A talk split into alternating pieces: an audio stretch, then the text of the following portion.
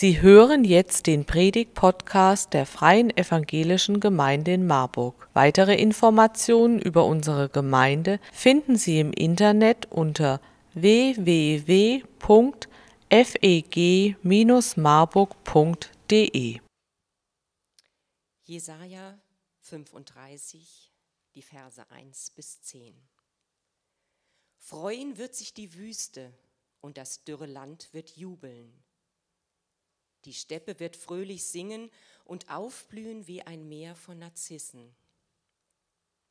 In voller Blüte steht sie da und singt und jubelt vor Freude. Schön wie der Wald im Libanon soll sie werden, prächtig wie der Berg Karmel und fruchtbar wie die Sharon-Ebene. Dann wird jeder die Herrlichkeit und Pracht des Herrn unseres Gottes sehen. Stärkt die kraftlosen Hände, lasst die zitternden Knie wieder fest werden. Sagt denen, die sich fürchten, fasst neuen Mut, habt keine Angst mehr, denn euer Gott ist bei euch. Jetzt wird er euren Feinden alles Unrecht vergelten, das sie euch angetan haben. Gott selbst kommt, um euch zu retten. Dann werden die Augen der Blinden geöffnet und die Tauben können auf einmal hören. Gelähmte springen wie ein Hirsch und Stumme singen aus voller Kehle. In der Wüste brechen Quellen hervor, Bäche fließen durch die öde Steppe. Teiche entstehen, wo vorher heißer Wüstensand war. In der dürren Landschaft sprudelt Wasser aus dem Boden. Wo heute noch Schakale lagern, wachsen dann Gras, Binsen und Schilf. Eine Straße wird es dort geben, die man die heilige Straße nennt. Kein unreiner Mensch wird sie betreten und kein Gottloser seinen Fuß darauf setzen, denn sie ist nur für Gottes Volk bestimmt. Kein Löwe liegt am Wegrand auf der Lauer, auch andere Raubtiere gibt es dort nicht. Nur die erlösten Menschen gehen auf dieser Straße. Alle, die der Herr befreit hat, werden jubeln aus der Gefangenschaft zum Berg Zion zurückkehren. Dann sind Trauer und Sorge für immer vorbei. Glück und Frieden halten Einzug und die Freude hört niemals auf.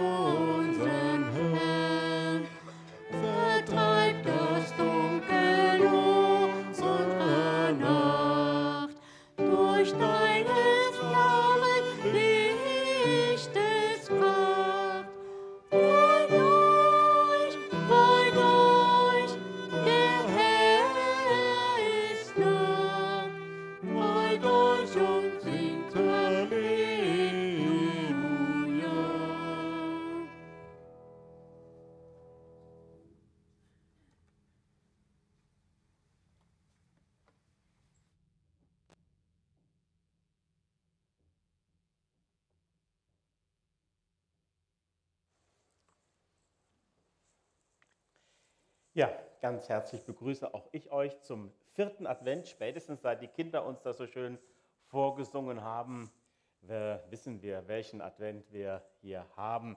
Diese vorweihnachtliche Zeit, schon so eine besondere Zeit, die so von Erwartungen, äh, auch vom Warten bestimmt sind. Wir haben viele Erwartungen und in der Predigt heute Morgen geht es um einen Mann, der eine ganz große Erwartung hat.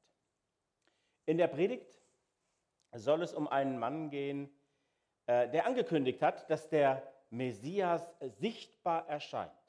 Das ist sein Thema gewesen. Immer wieder hat er das so angekündigt.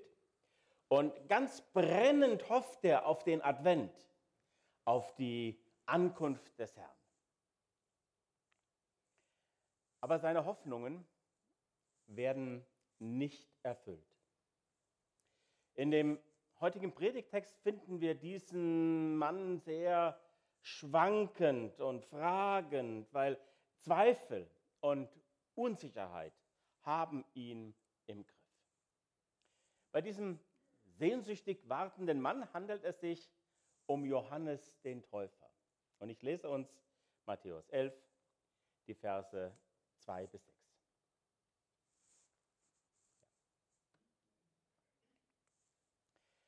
Als aber Johannes im Gefängnis von den Werken Christi hörte, sandte er seine Jünger und ließ ihn fragen, bist du es, der da kommen soll?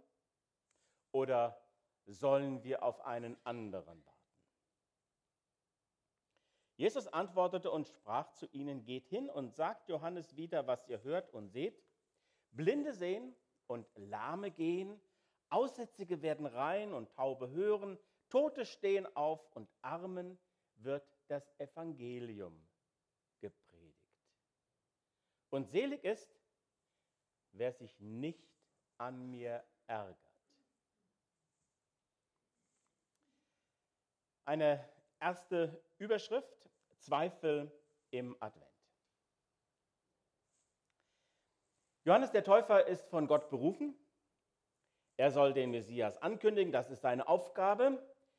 Er ist der von Gott verheißene Prophet, schon im Alten Testament angekündigt. Diese Stimme in der Wüste, die da ruft, bereitet dem Herrn den Weg. Und Johannes, er predigt das immer wieder. Ja, jetzt ist es bald soweit. Der Messias wird uns retten. Bald bricht seine Zeit an. Und er wird mit einer Axt kommen und alle faulen Bäume umlegen. Und er wird Ordnung schaffen. So predigt Johannes. Und eines Tages begegnet Johannes diesem Jesus und er kann voll innerer Gewissheit sagen, siehe, das ist das Lamm Gottes, was der Welt Sünde trägt. Und er sagt dann auch, das ist der Sohn Gottes. Und Johannes ist sich so sicher, dass er sogar einige seiner Jünger mit Jesus weiterziehen lässt. Bald ist es doch so bald. Er predigt, er kündigt überall an, dass das Reich Gottes jetzt kommt. Und von dieser Freude getragen hat er auch ganz unerschrocken den Willen Gottes und seine Gebote verkündigt. Und dabei ist er mit dem König Herodes zusammengeprallt. Dem hat er schonungslos gesagt, das ist nicht richtig, dass du deinem Bruder die Frau einfach abgenommen hast. Und diese Wahrheit hat dieser armselige König von Roms Gnaden nicht verkraftet und deshalb hat er Johannes ins Gefängnis werfen lassen und Johannes ist jetzt seiner Willkür ausgeliefert. Und jetzt wartet Johannes im Gefängnis, dass sich seine Verkündigung erfüllt. Er wartet jetzt, dass auf der Erde alles anders wird. Er wartet, dass Gott die Tyrannen schlägt. Er wartet, dass Gerechtigkeit sich durchsetzt. Er wartet auf sichtbare Erlösung. Johannes wartet.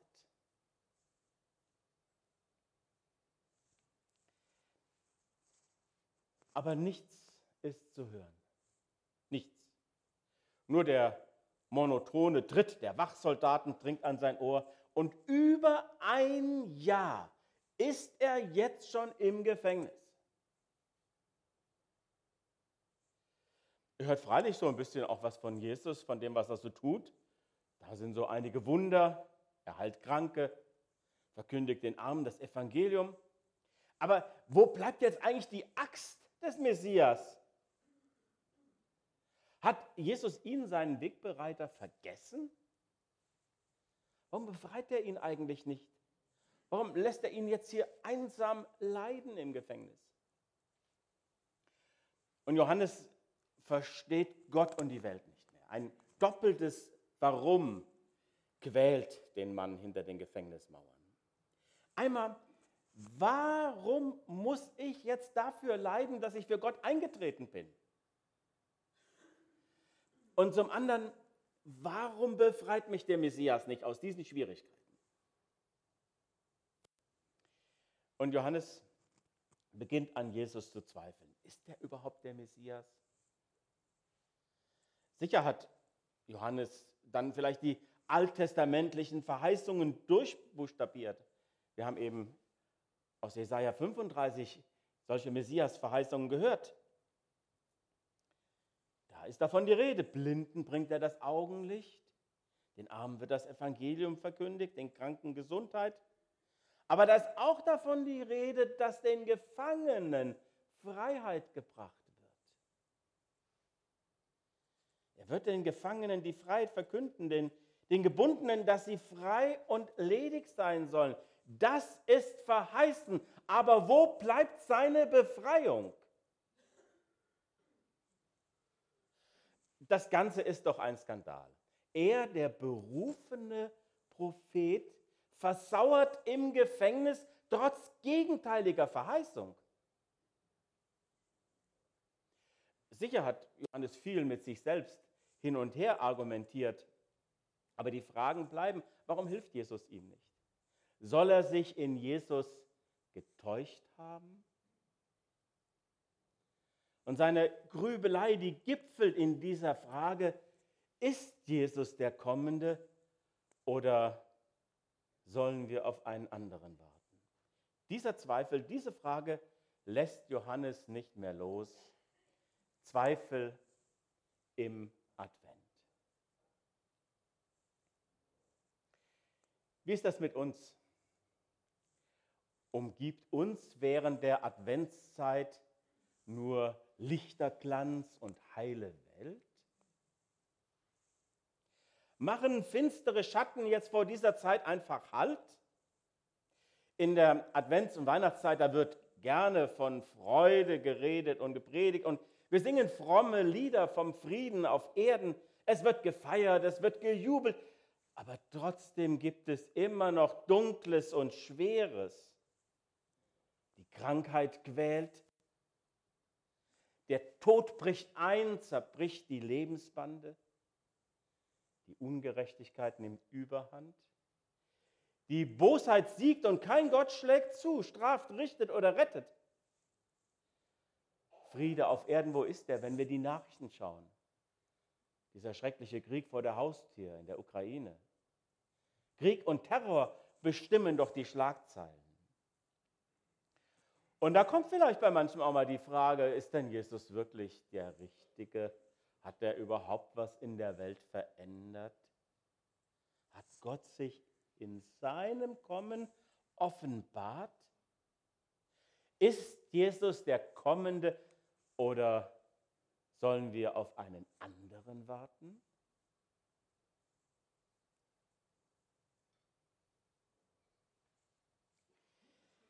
Mancher kommt an den Punkt, wo er äh, bei dem, was er in der Welt so beobachtet oder was er in seinem persönlichen eigenen Erleben so hat, wo er sich nicht zusammenreimen kann. Das, was er erlebt, begreift er nicht. Ich kenne jemanden, der sich für Gott sehr vorbildlich eingesetzt hat, aber daraus sind ihm nichts als Nachteile erwachsen. Das ist doch ein Skandal. Er hat Gott gefragt, ob der Fehler bei ihm liegt, aber trotz aufrichtiger Bereitschaft, auch was zu ändern, schweigt Gott und es bleibt einfach dunkel. Er hört dann von anderen, denen geholfen wird. Auch der Johannes hört ja in seinem Loch von wunderbaren Dingen. Aber sofort sind neue Fragen da. Warum wird denn nur den anderen geholfen? Warum werden die denn vor Unfällen bewahrt, während ich leide? Warum werden die anderen wieder gesund, während bei mir alles beim Alten bleibt? Zweifel im Advent. Dieser Zweifel muss nicht bei Kerzenschein und Plätzchen irgendwie kaschiert werden. Im Advent muss nicht zwangsläufig so ein gemütliches Gefühl, was in der Kindheit da war, wieder aufsteigen. eine adventliche Stimmung zu produzieren, wenn massive Schwierigkeiten da sind, ist gar nicht so möglich. Vielleicht hast du es probiert, aber irgendwie geht das nicht. Johannes der Täufer gibt seine Zweifel zu. Er, der berufene Prophet, der vollmächtig immer verkündigt hat und dem die Massen zuliefen, der ist jetzt so unsicher und schwankt wie ein Rohr im Wind. Er, der auf die Fragen seiner Zuhörer immer geantwortet hat, der verdrängt jetzt seine eigenen Fragen und Zweifel nicht. Er spricht von seinen Zweifeln zu seinen Jüngern und dann sendet er sie mit all seinen Fragen zu dem, der jetzt eine Antwort geben muss, zu Jesus Christus. Und hier kann man lernen, wie dem Zweifel eine Spitze abgebrochen wird. Fragen und Zweifel verlieren schon mal etwas von ihrer negativen Gewalt, wenn ich sie wie Johannes nicht so für mich behalte, sondern raus damit gehe. Und oft ist es nötig, da vielleicht einen anderen Christen anzusprechen. Deshalb sind wir auch in eine Gemeinde hineingestellt. Das sind andere Menschen. Und Johannes sendet so seine Jünger zu Jesus und lässt fragen, bist du, der da kommen soll, oder sollen wir auf einen anderen warten? Eine zweite Überschrift. Antwort im Advent. Was geschieht jetzt? Wie geht Jesus mit den Fragen, mit den Zweifeln um? Zunächst fällt schon mal auf, dass Jesus darüber überhaupt nicht schimpft, dass ihm diese Frage gestellt wird. Manche denken, oh, da wird Gott ganz, ganz böse sein, wenn ich irgendwie zweifle. Wenn ich zweifle, begehe ich eine ganz große Sünde und dann ist er ganz unzufrieden mit mir. So denken manche, aber Jesus handelt ganz anders. Er schimpft nicht, denn wer an Jesus glaubt, hat es auch mit Zweifel und Fragen zu tun. Und darüber schimpft Jesus nicht, Jesus antwortet. Aber jetzt antwortet er nicht so, wie es vielleicht jetzt am liebsten erwartet wird. Jesus hätte jetzt mit allem Nachdruck sagen können, wahrlich, wahrlich, ich sage euch, ich bin der Kommende, ihr braucht auf keinen anderen mehr zu warten. Ich bin der Messias, sagt dem Johannes, noch heute wird er ein freier Mann sein, der hat ja lange genug gelitten.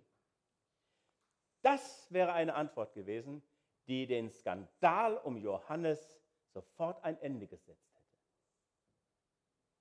Aber Jesus antwortet so nicht. Stattdessen verweist Jesus auf die Bibel und er sagt zu den Gesandten des Johannes, jetzt schaut euch mal um. Und dann beginnt er diese messianischen Bibelworte zu zitieren aus Jesaja: Blinde sehen wieder, Lahme gehen, Aussätzige werden rein, Taube hören, Tote stehen auf, den Armen wird das Evangelium verkündigt. All das hat sich erfüllt, jawohl. Aber dadurch geht es Johannes noch nicht besser. Er bleibt im Gefängnis. Das, die Freiheit, die ihm geschenkt wird, hat sich nicht erfüllt. Das ist das Ärgerliche. Und anstatt diesen Skandal zu erklären, sagt Jesus dann, selig, wer sich nicht an mir ärgert. Jesus antwortet, aber seine Antwort nimmt den Glauben nicht ab.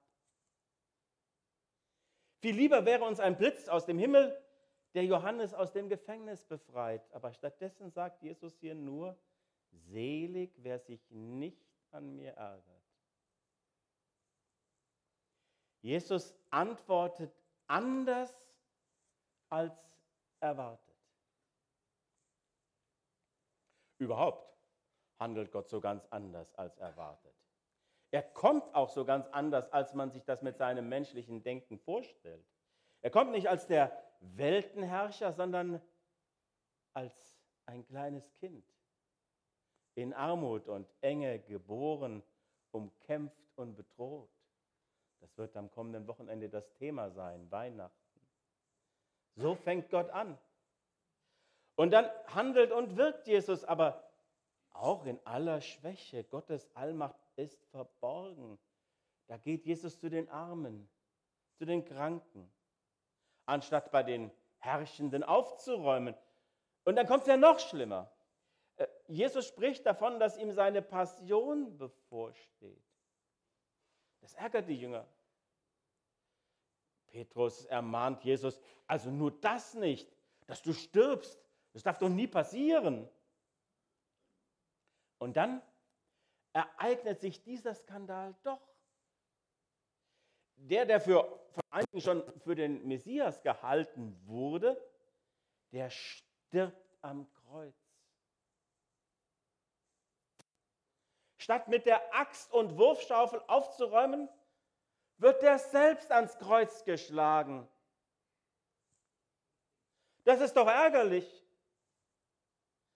Das, das Kreuz und dass der so niedrig, das ist doch einfach nur ärgerlich. Und doch ist das Gottes Weg, den er geht, um uns Menschen zu retten. Gott kommt nicht mit der Axt, sondern er kommt mit unverdienter Gnade. Statt Gericht lässt er eine Zeit der Gnade sein. Und da ist zu bedenken, ohne diesen Zeitraum, wo Gott uns gnädig ist, da hätte ich, da hättest du nicht gerettet werden können. Das Ärgerliche an dieser Niedrigkeit von Jesus, das dient dazu, dass wir den Weg zu Gott finden. Und in seiner Antwort an den zweifelnden Johannes wirbt Jesus darum, sich nicht zu ärgern. Selig. Du bist glücklich zu preisen. Man kann dir nur gratulieren, wenn du dich nicht an mir ärgerst. Für das Ärgern steht im Griechischen hier das Wort Skandalizo. Dieses Wort Skandal kommt von da. Aber ganz wörtlich bedeutet dieses äh, Wort Skandalo, äh, Skandalon äh, ein Stellholz. Ein Stellholz für eine Falle. Wenn, wenn dieses kleine Holz von einem Tier berührt wird, dann schnappt die Falle zu. Und wer Jesus begegnet, der kann sich in einer teuflischen Falle verfangen nämlich dann, wenn er sich über Jesu Wege ärgert. Wer Jesus und seiner Art begegnet, der muss sich für eine Reaktion entscheiden. Er kann sich über Jesus und sein Handeln ärgern, er kann sich von ihm abwenden und dann ist er in diese teuflische Falle geraten. Oder er vertraut Jesus, selbst wenn er es sich nicht zusammenreimen kann und überhaupt nicht versteht. Entweder ärgern oder glauben. Das sind die Alternativen. Und Jesus wirbt um Vertrauen. Ich finde, dass dies in der Antwort von Jesus steckt, wenn er sagt, selig, wer sich nicht so an mir ärgert, dass, ich, dass er sich von mir abwendet. Selig stattdessen, wenn du mir vertraust. Jesus antwortet aber seine Antwort nimmt uns den Glauben nicht ab. Deshalb eine weitere Überschrift, Glauben im Advent. Paulus schreibt den Korinthern im zweiten Korintherbrief, wir wandeln im Glauben und nicht im Schauen. Viele wünschen sich das jetzt schon im Schauen zu leben, also sie wünschen sich große sichtbare Zeichen, Wunder, ganz großartige Dinge, um glauben zu können. Und ich muss schon sagen, das ist mir auch sympathisch. Gerne möchte ich im Schauen leben und ich wünsche mir Beweise für meinen Glauben. Am liebsten glaubt doch nur jeder das, was er mit eigenen Augen sieht. Und daher möchte eigentlich gerne jeder Christ schon im Schauen leben. Aber Paulus muss seinen Leuten in Korinth, die auch diese Neigung haben, ganz deutlich schreiben, wir leben noch im Glauben, nicht im Schauen. Wir müssen Jesus vielleicht manchmal zitternd vertrauen, dass er uns ans Ziel bringt. Auch wenn es dann manchmal dunkel um uns ist. Auch wenn für uns nichts zum Zusammenreimen ist, dann ist es nötig, sich auf Jesus zu verlassen. Jesus mutet uns das zu. Er mutet uns einiges zu. Zum Beispiel, Jesus mutet uns den Glauben zu. Vielleicht hat Johannes der Täufer gehofft, dass ihm das Glauben jetzt abgenommen. Wenn Jesus erstmal so richtig anfängt, da hofft er doch schauen zu können und persönlich zu erleben, wie Jesus mit der Axt reinschlägt und aufräumt. Aber das erste Kommen von Jesus führte noch nicht vom Glauben ins Schauen. Erst das zweite Kommen, wenn Jesus wiederkommen wird, dann wird er uns vom Glauben ins Schauen führen.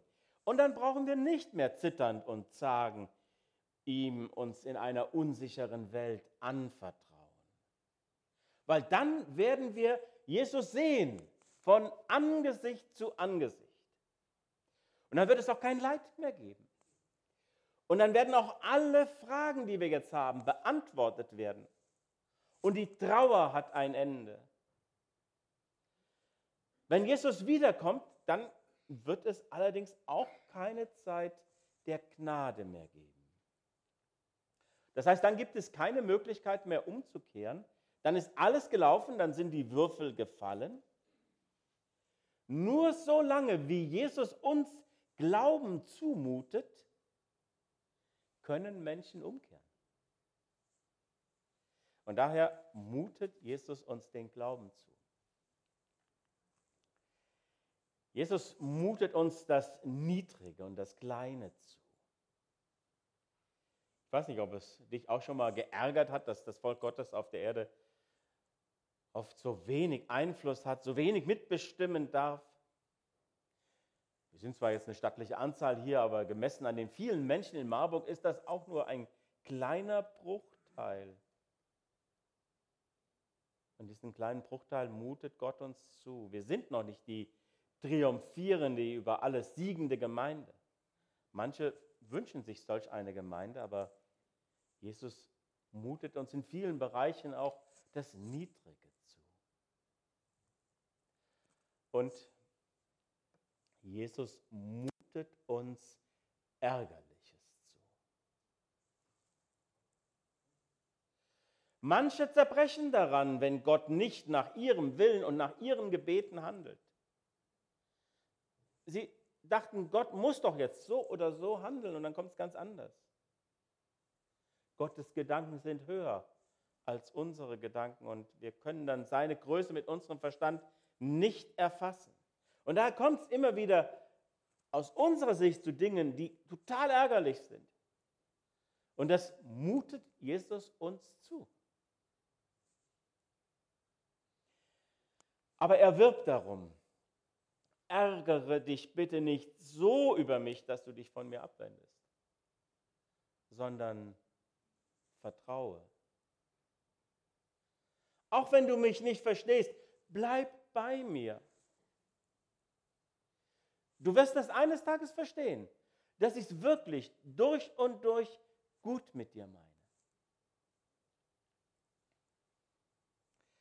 Ein Pastor, der in seinem Dienst besonders gesegnet wurde, der musste vorzeitig in den Ruhestand gehen. Wegen Krankheit musste er in Rente gehen. Jemand hat das miterlebt, ärgert sich, dass Gott so einen, einem wirksamen Pastor nicht neue Kräfte und Gesundheit schenkt. Und dann eines Tages fragt er den Verkündiger, Herr Pastor, ich weiß nicht, was ich davon denken soll. Wissen Sie es? Nein, sagt der Pastor, ich weiß es auch nicht, aber ich denke, ich bin ein Kind Gottes und Kinder müssen nicht alles wissen. Dieser Mann hat das Jesu Wort verstanden. Selig, wer sich nicht an mir ärgert.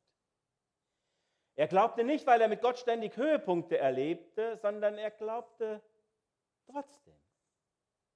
Dennoch bleibe ich stets bei dir. Freilich lässt Jesus uns oft auch seine Größe erleben. Wir erfahren Gebetserhörungen. Wir erleben auch in unseren Tagen Wunder, wie die Jünger des Johannes. Vor unseren Augen tut Gott Großes. Jesus erweist seine Macht ganz real auch in unserem Alltag. Wir erleben, wie der Geist Gottes zu uns redet. Und vielleicht gibt es da einiges zu hören an Silvester, was Gott alles hier getan hat und wo wunderbare Dinge auch passiert sind. Aber ist mein Glaube von solchen Erfahrungen abhängig? Glaube ich nur, wenn es mir gut geht und ich von Gott beschenkt werde? Jesus lädt dazu ein, ihm dennoch zu glauben. Ein Glaube, den man nicht aus sich selbst heraus produzieren kann. Aber dieses Vertrauen, darum darf ich bitten und Gott schenkt es dann auch. Auch wenn dir vielleicht das eine oder andere unverständlich ist, Gott ist ganz nah und schaut dich liebevoll an und kann helfen, ihm dennoch zu vertrauen. Ich komme zum Schluss. Wir legten hier so einen Weg zurück vom Zweifel im Advent über die Antwort im Advent zum Glauben im Advent. Und es bleibt festzuhalten, wer sich dem gekommenen Jesus hier anvertraut, mit all seinen Fragen, mit seinem Leid und ihm glaubt, der darf wissen, dass der wiederkommende Jesus dort, mit, dort alle Fragen klären und alles Leid beenden wird und uns ins Schauen führen wird. Sich darüber zu freuen, das ist richtige Adventsfreude. Wer sich dem Gekommenen und dem Wiederkommenden anvertraut, der kann Advent und Weihnachten feiern. Amen. Ich möchte mit beten und bitte, dass wir dazu aufstehen.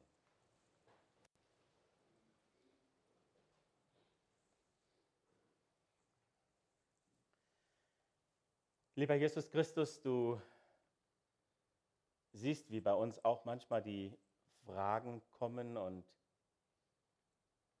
wir uns fragen, was das zu bedeuten hat. Lieber Herr, du wirbst darum, dass wir dir vertrauen und ich bitte dich, Herr, dass das gelingt. Ich bitte dich, dass du in uns dieses Vertrauen zu dir keimen, wachsen und stärker machst. Herr, du siehst, wo Menschen in ganz aussichtslosen Lagen sind. Und wir hören in den Nachrichten, in den Zeitungen davon und sind erschüttert von Menschen, die in tiefen Leid stecken und bitten dich, dass du gerade dort jetzt nahe bist. Aber Herr, begleite auch uns da, wo wir vielleicht schwere Wegabschnitte haben. Sei dann auch bei uns und segne uns. Wir wollen dich bitten, dass du mit uns gehst und uns begleitest in den Alltag.